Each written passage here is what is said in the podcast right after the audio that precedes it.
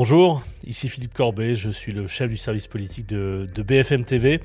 On vous a raconté cette campagne étrange, atypique, au fil de nombreux épisodes, presque d'une centaine d'épisodes depuis septembre dernier. Nous arrivons donc à l'épisode qui suit le résultat de l'élection présidentielle, du choix des Français. Emmanuel Macron réélu, réélu euh, assez largement, plus largement que ne laissaient penser les derniers sondages le premier président hors cohabitation réélu depuis le général de Gaulle en 1965, et Marine Le Pen qui réalise un score historique pour son parti, plus de 13 millions de voix. Jamais un candidat euh, euh, nationaliste d'extrême droite n'avait recueilli autant de voix dans un scrutin en France. Donc euh, voilà deux faits politiques marquants, et en même temps une soirée électorale très étrange, à l'image de cette campagne électorale très étrange. On en parle dans cet épisode avec Amandine Atalaya un épisode enregistré assez tard dans la nuit, vous, vous allez l'entendre. Et il va falloir que je trouve une formule puisque je terminais chaque introduction en disant que nous étions à tant de jours du choix des Français. Voilà, le choix des Français est maintenant connu. On se retrouvera de toute façon dans, dans les prochains jours. Voici cet épisode. Avec plus de 43% des voix, le résultat de ce soir représente en lui-même une éclatante victoire. Cette ère nouvelle ne sera pas la continuité du quinquennat qui s'achève. Salut Amandine. Salut Philippe. Où est-ce qu'on est là? Alors là, on est dans la salle de maquillage. On vient de sortir du plateau. Et donc, il y a euh, Jean-Baptiste qui se démaquille. Voilà. Jean-Baptiste Boursier. Ne parlez pas de moi, je ne suis pas là. C'est ça. Et, certains, mais pas nous, hein, certains sont en train de boire un, petit verre à la fin de cette longue soirée, puisqu'on était à l'antenne depuis. Ça fait 7 heures qu'on était à l'antenne. Alors que nous, jamais. Philippe et moi, on n'y touche pas. Quel menteur, ce Jean-Baptiste Boursier. Sauf quand le podcast Nous, on doit encore travailler, et rapidement, parce qu'on doit aller euh, dormir un peu avant d'être à l'antenne à 5 heures du matin. Euh, on va, résumons ça comme ça. Mais quelle soirée étrange, quoi. Campagne étrange, soirée étrange, soirée de réélection. Emmanuel Macron réélu, premier président réélu euh, hors cohabitation depuis le général de Gaulle en 1965. Donc euh, voilà, Marine Le Pen qui fait plus de 13 millions de voix, autre fait marquant de la soirée, et malgré tout, une soirée très curieuse. Une soirée très curieuse, et en fait, ça commence euh, dès 20h, c'est-à-dire qu'il y a très peu de gens quand même à la soirée d'Emmanuel Macron, et qu'on se dit que déjà, il manque la joie. Enfin, il manque l'élément essentiel des soirées électorales, c'est qu'il y ait un petit frisson, un peu de ferveur, quelque chose qui se passe, et donc déjà, c'est absent. Ensuite, on a tous les opposants qui se déchaînent d'emblée. on a Marine Le Pen qui arrive, Jean-Luc Mélenchon, euh, Éric Zemmour, ils parlent tous avant le président, ils lancent les législatives directement, ils sont tous très violents. Donc on se dit, bon, d'accord, en fait, il y aura vraiment pas de répit, pas d'état de grâce, on le savait déjà, mais là, ils attaquent très fort. Monsieur Macron est le plus mal élu des présidents de la Ve République. Hélas, c'est la huitième fois que la défaite frappe le nom de Le Pen. On a ce discours euh, d'Emmanuel Macron qui est, qui est, quand même très plat ce soir, on peut se le dire aussi. On a une soirée qui ne prend pas vraiment. Il aurait fait euh, grandiloquent, on aurait dit que c'était décalé par rapport au ton général. C'est vrai, c'est vrai, c'est vrai aussi. Et on a une soirée, euh, alors on a la fameuse arrivée d'Emmanuel Macron avec les enfants, où chacun en pensera ce qu'il veut. C'était assez surprenant. Moi, j'en ai pensé que c'est super bizarre, je trouve, de, pour envoyer un message à la jeunesse, de s'entourer de toute une flopée d'enfants en arrivant sur une musique très solennelle. Et j'ai trouvé ça, en fait, euh, voilà, c'est ça, euh, assez, assez faux, un peu, un peu décalé, un peu. Je pense qu'il y a beaucoup de gens qui se sont dit c'est assez étrange comme arrivée. C'était un peu euh, Yves Duteil, prendre un enfant par la main. C'était un peu ça. Alors que la dernière fois, la solennité du Louvre avait quelque chose d'assez saisissant. Et enfin, il me semble qu'on y croyait davantage. On était un peu pris dans un moment. Et, là, j'ai eu le sentiment d'être spectatrice de quelque chose de, de bizarre. Euh, et après, on a une soirée, euh, pour résumer, qui, qui s'arrête très vite. Euh, je regardais ma montre tout à l'heure parce qu'à 22h35, tout le monde quitte le champ de Mars. Ça retombe. Et puis on repart après sur des commentaires toute la soirée sur que va devoir faire Emmanuel Macron maintenant pour réparer la France. C'est-à-dire que à peine élu, en fait, on est déjà sur alors évidemment pas euh, l'illégitimité du président, même ses opposants ne disent pas ça, mais en tout cas tout ce qu'il va devoir faire pour recoudre le pays. Donc on est déjà dans une, déjà dans une grande forme de un peu de, tristesse, de pays fatigué, de pays dépolitisé, d'une soirée euh, relativement sinistre en fait, euh, où on sait que le plus dur arrive maintenant. Oui, alors sans, sans, révéler de secret, on en a parlé régulièrement ces 15 derniers jours. Nous, on a vu dès le soir du premier tour que, et je pense que Marine Le Pen l'a vu aussi, que ça serait très difficile pour elle d'être élue, alors qu'elle y a vraiment cru avant mmh. le premier tour, et que certains dans l'entourage d'Emmanuel Macron ont été vra- et Emmanuel Macron lui-même a été vraiment soulagé au résultat du premier tour parce qu'il avait peur que ce soit plus serré et donc il y a une possibilité de victoire de Marine Le Pen plus forte. Mais on avait compris assez tôt dans l'entre-deux tours qu'elle ne gagnerait pas elle-même.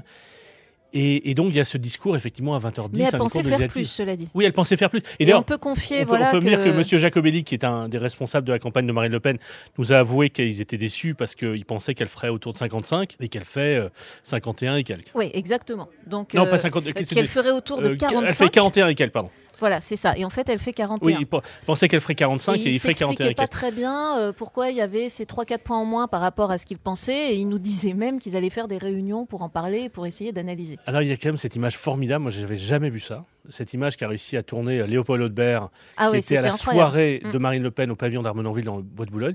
Il a réussi à mettre une caméra, je sais, Dieu sait comment, à l'extérieur, avec un plan. En gros plan, on pouvait voir la, terrasse de là où Marine Le Pen attendait les résultats avant 20h. Et donc on l'a vu, on a vu ses soutiens découvrir peu à peu les résultats au fil des minutes.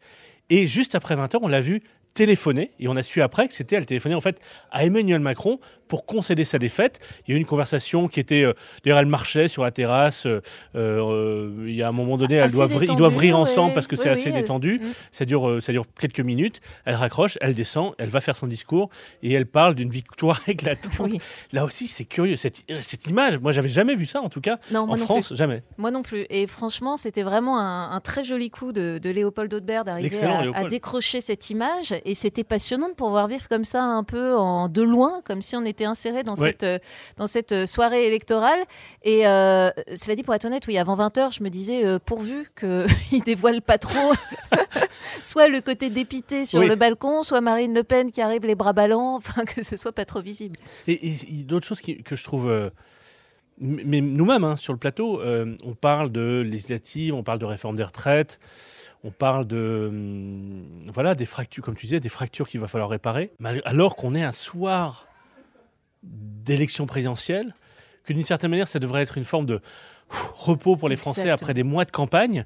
Et, et- et- et cette campagne qui, s'est jamais, qui a jamais vraiment démarré sur de bons pieds, qui a toujours été un peu brinque-ballante, sauf peut-être dans l'entre-deux tours et encore, elle termine un peu en de façon curieuse et on repart sur autre chose qui c'est assez curieux. c'est dur, y compris pour le, le moral du pays, en fait. Oui, c'est ça, exactement. Je suis parce tout à fait d'accord. on repart très très vite dans quelque chose de sombre, de difficile, et alors qu'on a quand même euh, un, un président qui malgré tout est réélu après des crises absolument majeures. Évidemment la crise des gilets jaunes, la crise sanitaire, la crise en Ukraine. Donc il réussit quand même là un exploit d'une part, et d'autre part il y a une telle fatigue accumulée dans ce pays euh, Ouais. qui en fait ne trouve jamais aucun exutoire Exactement. parce que on, on- à peine l'élection est-elle terminée après une non-campagne ou du moins une campagne très courte, qu'on repart déjà sur des législatives qui s'annoncent très compliquées et sur un Emmanuel Macron à qui on demande à tout prix des gestes, alors qu'après tout il a été élu euh, sur un programme et qu'il a quand même, euh, on tend à ne pas assez le souligner ce soir, 58% des voix, un peu plus même, ce qui reste un très bon score. Alors que si on avait fait un sondage il y a à peu près un an euh, sur euh, les sondages disaient que ce serait un second tour Marine Le Pen, euh, Emmanuel Macron, et que Emmanuel Macron le gagnerait largement. Donc au fond, c'est le choix qu'attendaient beaucoup de Français, même s'ils ont cherché d'autres options. Ils ont cherché, ils ont exploré une option Mélenchon, ils ont un temps exploré une option Zemmour. Euh, même il y a eu plus brièvement une option Pécresse qu'ils ont cherché. On le voyait dans les sondages qu'il y a des Français qui cherchaient autre chose. Finalement, on a eu le second tour que que- que- qu'on attendait depuis 2017, avec les résultats qu'on attendait depuis 2017, puisque pour différentes raisons, bonnes ou mauvaises, euh, on savait que dans un second tour face à Marine Le Pen, euh, la plupart des partis politiques appelleraient à voter pour Emmanuel Macron. On fera en sorte, en tout cas, que Marine Le Pen ne soit pas élue. Donc, euh, on a vu la même chose qu'on aurait pu deviner depuis 2017 se reproduire. Et malgré tout, on a deux faits politiques. Et là, essayons d'être plus positifs, ou en tout cas de plus, euh, voilà, de marquer l'histoire ce soir. C'est que, d'une part, Emmanuel Macron contrairement à François Hollande qui n'a pas pu se représenter, contrairement à Nicolas Sarkozy qui a été battu au second tour, contrairement à Valéry Giscard d'Estaing qui a été battu euh, par François Mitterrand, euh, a pu être réélu pour la première fois depuis Charles de Gaulle en 1965. On, peut même dire le premier à être réélu au suffrage universel, puisque Charles de Gaulle euh, avait été élu en 65 au suffrage universel, mais il n'avait pas été élu la première fois au suffrage universel.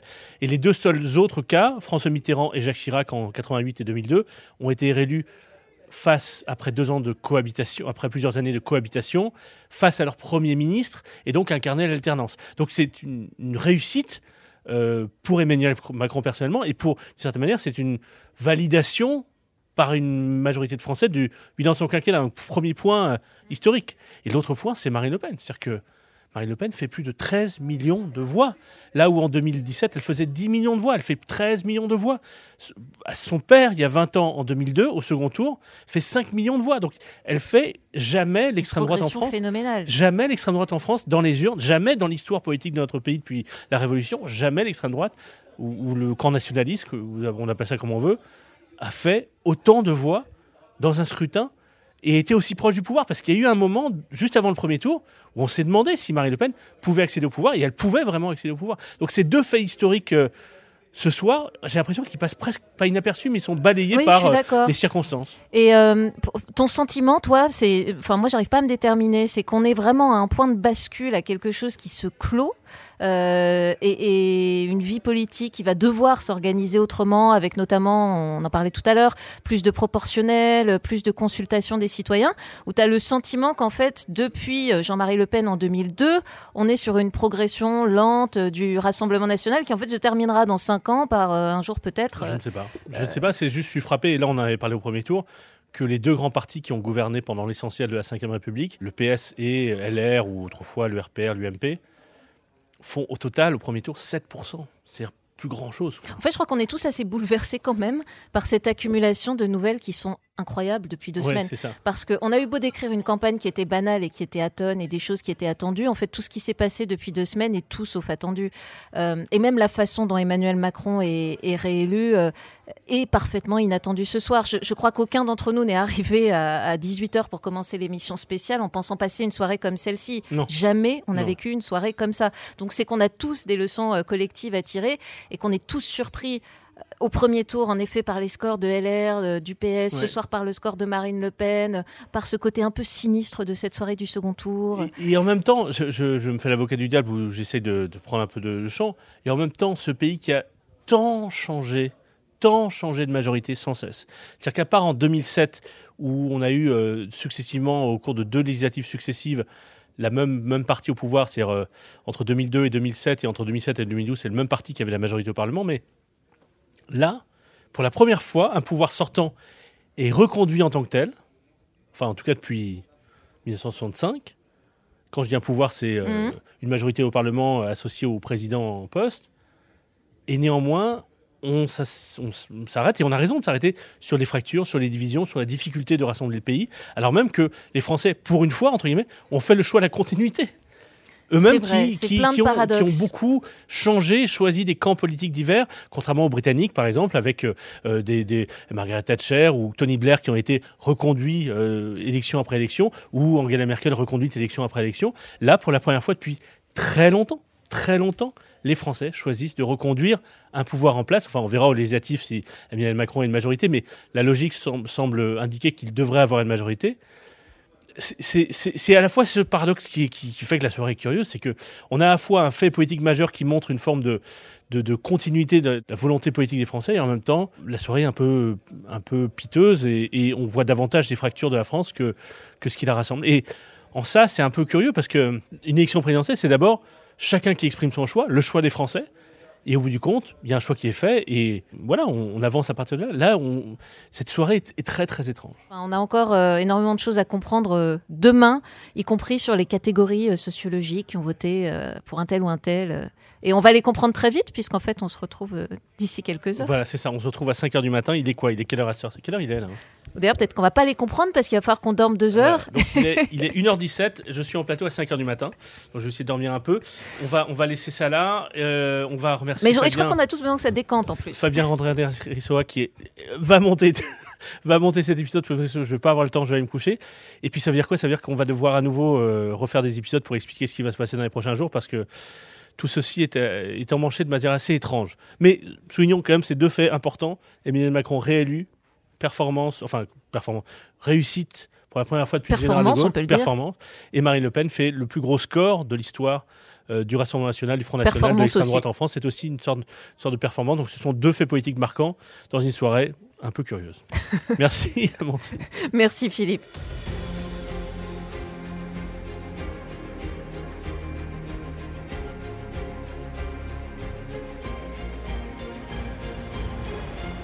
Merci d'avoir suivi cet épisode. On se retrouvera demain.